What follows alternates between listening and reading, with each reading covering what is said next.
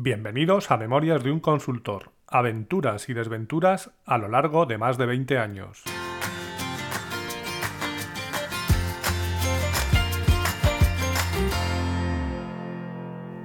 Hola, buenos días, buenas tardes o buenas noches y bienvenidos al episodio 45 de Memorias de un consultor.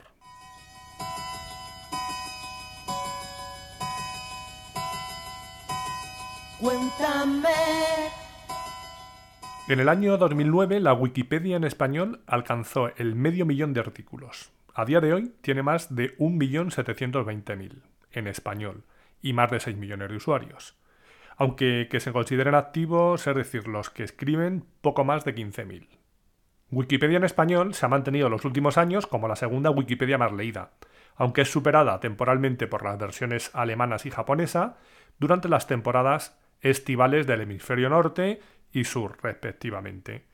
Wikipedia en español alcanzó su máximo en mayo de 2013, con un total de 1.414 millones de visitantes en dicho mes.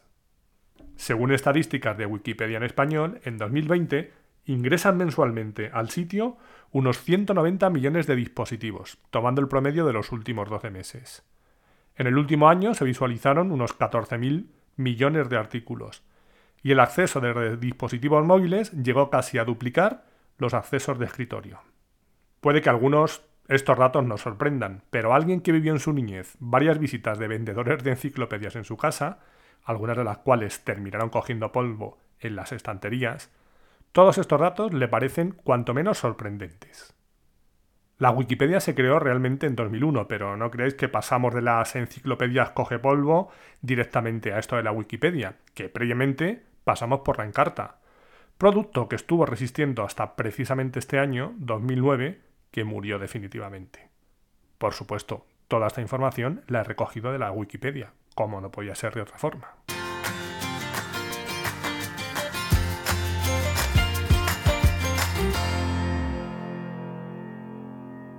Durante aquellos años me tocaba viajar bastante por España, tanto para dar cursos como para colaborar en algún proyecto.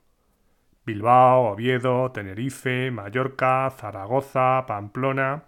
Esas fueron algunas de las ciudades a las que fui con frecuencia o incluso pasé alguna temporada larga o varias en alguna de ellas. Y muchas veces me coincidía con época de fiestas. A ver, que yo no lo buscaba, pero como os decía, en muchas de ellas fui en repetidas ocasiones y tocó así. Y uno que hace por integrarse donde va, pues nada, me quedaba el fin de semana y conocía las costumbres locales. Fiestas de Bilbao, San Mateo en Oviedo y el Carnaval de Tenerife fueron algunas de estas. Los Sanfermines no me tocó sufrirlos, y la verdad es que no me hubiera importado, pero no se dio la circunstancia. Me centro en Tenerife. Coincidió que estando en un proyecto, si no recuerdo mal, en una migración o en un cambio de versión, aunque el cliente lo iba a hacer con una de las grandes, en la parte de recursos humanos decidieron contar conmigo para asesorarles, ya que me conocían de alguna formación, que les había dado antes y alguna colaboración anterior. Ya sabéis, el tema de HR siempre ha sido un poco especialito, así que será el motivo de andar por allí. Aunque por aquel entonces su proveedor habitual era otro y el proyecto de inmigración lo iba a hacer, como he dicho, una de las grandes. El caso es que decidieron contar con mi apoyo. ¿Por qué? Básicamente cuestión de confianza. Recuerdo que hubo una reunión de arranque de todo el proyecto y en la misma el responsable de la parte de HR de esa de las grandes se quedó un poco sorprendido al verme por allí. Nos conocíamos porque creo que le había dado alguna formación y le dije que no había por qué preocuparse, que yo estaba allí para echar una mano, sin más, no para vigilar a nadie ni controlar a nadie.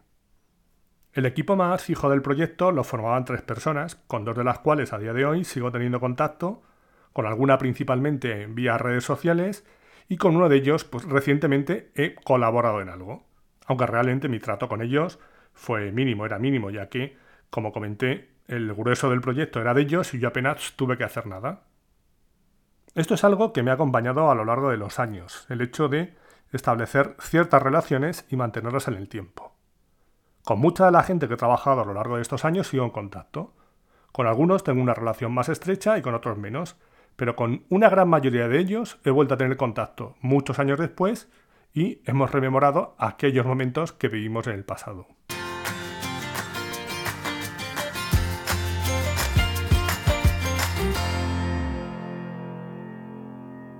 Bien, volvamos a Tenerife. No era 2009, era antes, puede que 2006. Estoy pensando que sé de uno que podría matarme por no recordar la fecha exacta, ya que para él estas cosas son muy serias. Pero es que yo lo que quiero es centrarme en 2009. Y si hablo de, de esto antes es por poneros en antecedentes. Todo tiene sentido. Venga, pongamos que era 2006. Estoy trabajando para Conejera, llamemos así al cliente, y me pilla en medio el carnaval. Y uno de los responsables en el cliente, vamos a llamarle Elías, me comenta que tiene un grupo de amigos que se disfrazan juntos y que sí me quiero apuntar. Y claro, ya sabes que yo no soy muy partidario, si me sigues, si me conoces un poco, de aquello de que el cliente siempre tiene la razón y que a veces es bueno llevar a la contraria. Pero en esta ocasión me resigné. Uno, que es muy sacrificado.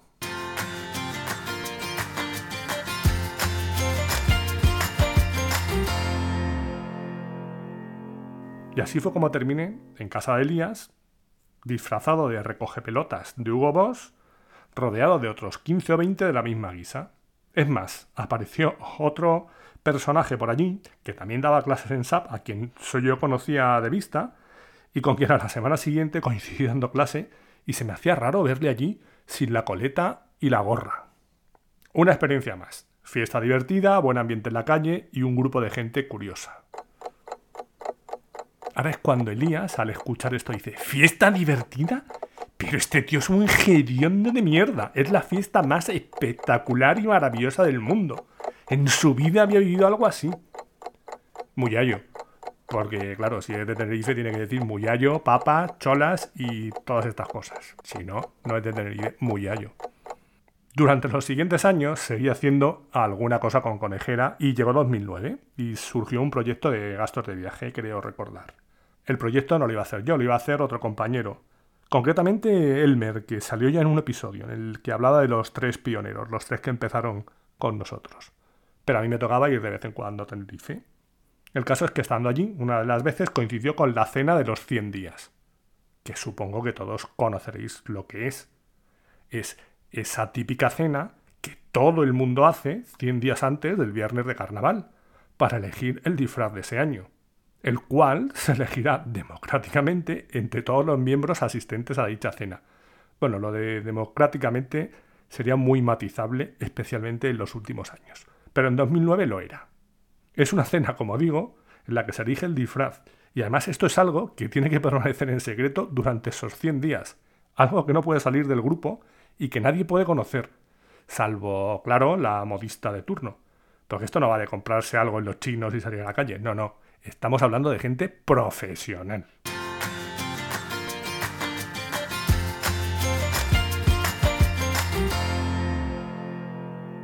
Total, que ayer empezaron a salir nombres y propuestas de los más variopintas, hasta que alguien mencionó el nombre de un personaje que a mí me pareció especialmente divertido. Y yo, que no había vuelto desde mi experiencia anterior, dije, bueno, si os disfrazáis de eso, yo este año me apunto. Y así fue. Así que 100 días después, allí estaba yo, rodeado de 40 mangurriones vestidos con un mono rojo y una peluca rubia. Recuerdo que una de las noches alguien me miraba de lejos y se acercó con los ojos muy abiertos diciendo ¿Antonio?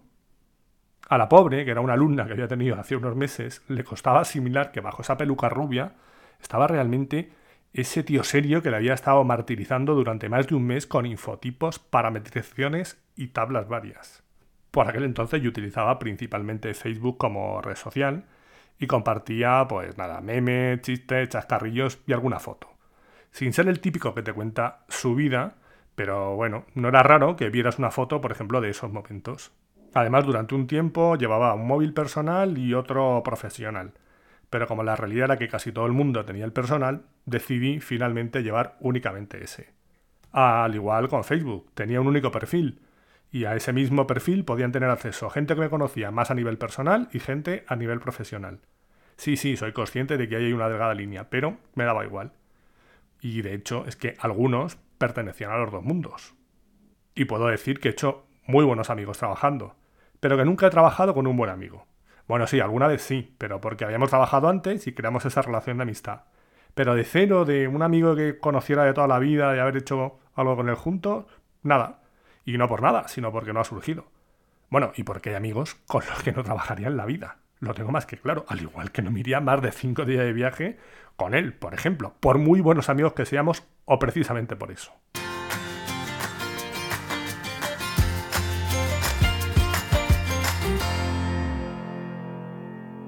Siempre he sabido separar bien esos dos terrenos. De hecho, he trabajado con alguien, hemos hecho amistad, después hemos dejado de trabajar y la amistad sigue intacta. No hay ningún problema. Bien, pues aunque digo que separo bien estos terrenos, en aquel momento mi cuenta de Facebook era única, como he dicho. Pero cuando empecé a compartir más contenido profesional por Facebook, pensé que era buena idea crear otra cuenta. Y cuando alguien lo vio o se dio cuenta, me comentó, Claro, claro, no querrás que llegue un cliente y te vea en una foto disfrazado. ¡Cuidado! Y le dije, pues la verdad es que no, mm, porque no tengo ningún problema en que nadie pueda ver lo que comparto. Si hay algo que considero que no se puede ver, ya me encargaré directamente de no compartirlo. Y si comparto algo, la verdad es que pues no me importa que lo vea nadie. Si lo hago, el hecho de crearme otra cuenta es justo por lo contrario. Porque no quiero que la gente que no me conoce del trabajo se aburra con las cosas que pongo. Y es que creo que si realmente alguien se asusta por ver que alguien con quien trabaja tiene sus momentos de ocio y sabe disfrutar dentro de unos límites razonables, tiene un serio problema. Ya que deja de tener en cuenta que dentro de las organizaciones siempre hay personas y éstas tienen vida o deberían tenerla fuera del trabajo. Por supuesto, como he dicho, dentro de unos límites que evidentemente cada uno establecerá donde crea conveniente. Lo que no tendría sentido es que yo un día me presentara en un curso o en una reunión con un cliente disfrazado de Rafael Acarrá.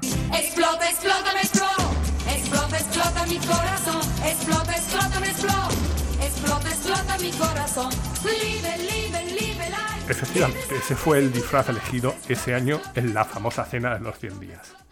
Y después de ese han venido muchos otros, ya que siempre que el trabajo me lo ha permitido y las pandemias, He seguido acudiendo a mi cita anual con esa familia de locos a los que me une una gran relación de amistad y con los que a día de hoy no trabajo con ninguno, aunque sí lo estuve haciendo durante un tiempo con alguno de ellos. De hecho, hubo un tiempo en el que estuvimos llevándole parte del mantenimiento a Conejera y llegó un momento que a la hora de renovar me dijeron que tenían una oferta más competitiva. Les dije que me parecía bien, que si querían que me dijeran de quién era y les daba mi opinión. Y me dijeron, hombre, a nosotros nos gustaría seguir trabajando con vosotros, y yo le dije, bien, pero ya sabéis que no vamos a entrar a competir en precio. Me dijeron de quién era la oferta y dio la casualidad de que además conocía a la persona que les habían asignado de responsable y era alguien de plenas garantías. Así que les dije que no lo dudaran, iban a tener un buen servicio a un menor precio. Y no pasa nada, nosotros seguimos trabajando en otros clientes a nuestras tarifas habituales y todos están amigos. De hecho, después volví a hacer alguna cosa con ellos en otras áreas y de vez en cuando me han hecho alguna consulta puntual. Y por supuesto, no descarto que volvamos a colaborar en un futuro. ¿Por qué no?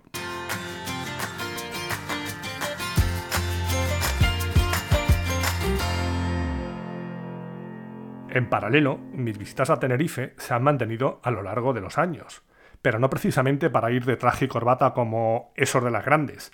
Mi vestimenta suele ser algo más informal y colorida, ya que a raíz de aquella vez que en 2005 Sí, ya sé que antes había dicho 2006, pero es que he buscado el dato exacto para evitar que el líder supremo se enfade. Pues a raíz de esa salida en 2005 con un cliente, he conseguido tener una relación de amistad con más de 40 energúmenos, todos ellos excelentes profesionales en lo suyo y mejores personas. Así que ya sabes, aunque el cliente no siempre tiene la razón, a veces seguir la corriente puede estar bien. Y con esto me despido por hoy. Adiós amigo.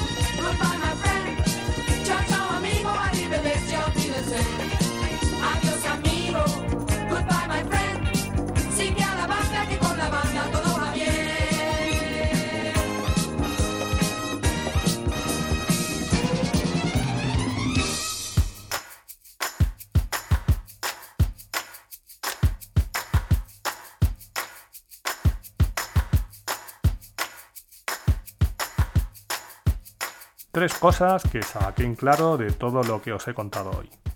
Uno, hay vida más allá del trabajo. De hecho, esa es la vida de verdad. Dos, todos somos personas, incluso los que están en una de las grandes. Y tres, no compitas por precio. No merece la pena.